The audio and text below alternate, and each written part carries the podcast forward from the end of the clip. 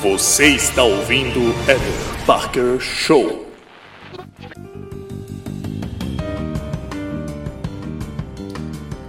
Um estudo mostra que usar o celular durante os momentos de folga impede que o cérebro recarregue totalmente e isso pode afetar o seu desempenho. Quer saber mais? Então vem comigo aqui neste Eder Parker Show. Segura!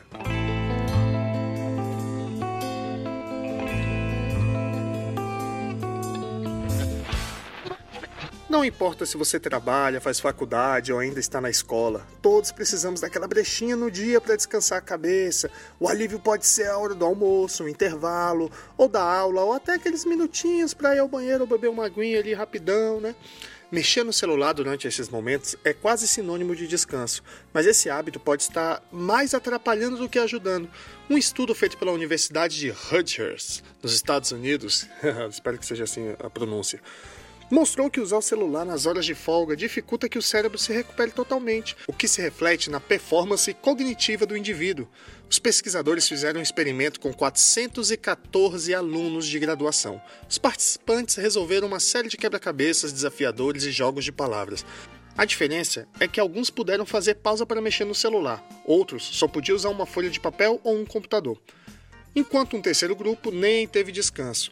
As pessoas que usaram o celular apresentaram os maiores níveis de exaustão mental e tiveram mais dificuldades depois do intervalo. Eles foram os que demoraram mais tempo para resolver os problemas, até mais do que o grupo que não teve descanso nenhum. Quando se trata de resultados, os estudantes que mexeram no celular acertaram um pouco mais do que os que não tiveram pausa, mas foram piores do que os outros participantes.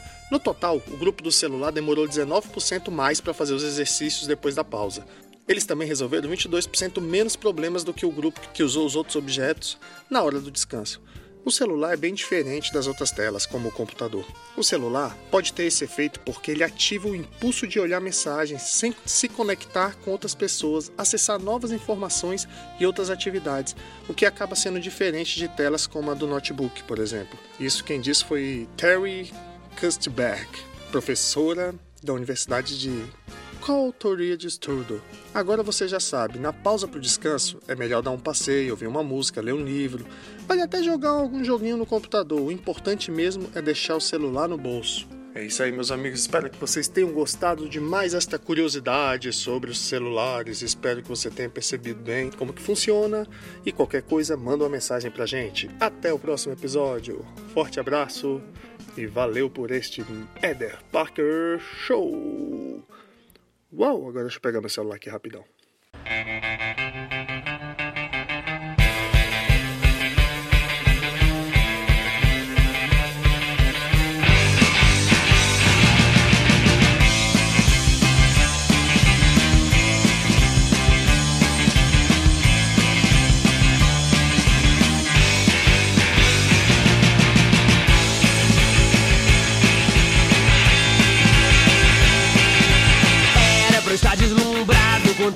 Opções que pintam na minha frente. Não consigo ficar acostumado, são muitas novidades que aparecem de repente. Chega de tanta liberdade